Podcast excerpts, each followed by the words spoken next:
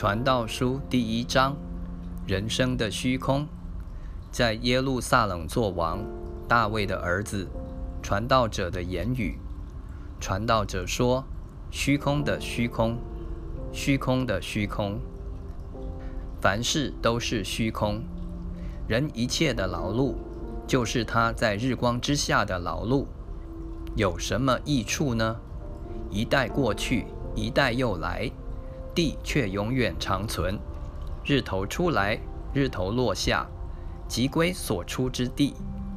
风往南刮，又向北转，不住地旋转，而且返回转行原道。江河都往海里流，海却不满。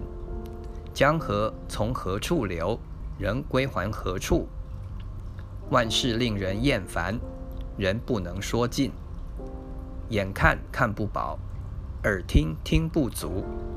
已有的事，后必再有；已行的事，后必再行。日光之下，并无新事。岂有一件事，人能指着说这是新的？哪知在我们以前的世代早已有了。已过的世代无人纪念，将来的世代，后来的人也不纪念。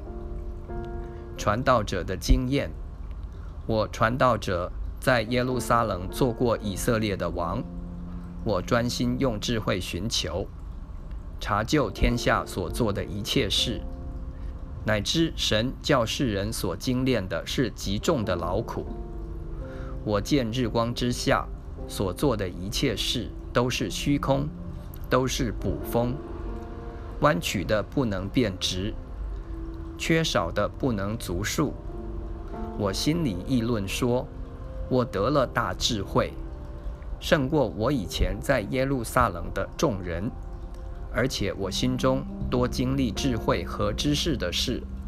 我又专心查明智慧、狂妄和愚昧，乃知这也是补风。因为多有智慧，就多有愁烦；增加知识的。”就增加忧伤。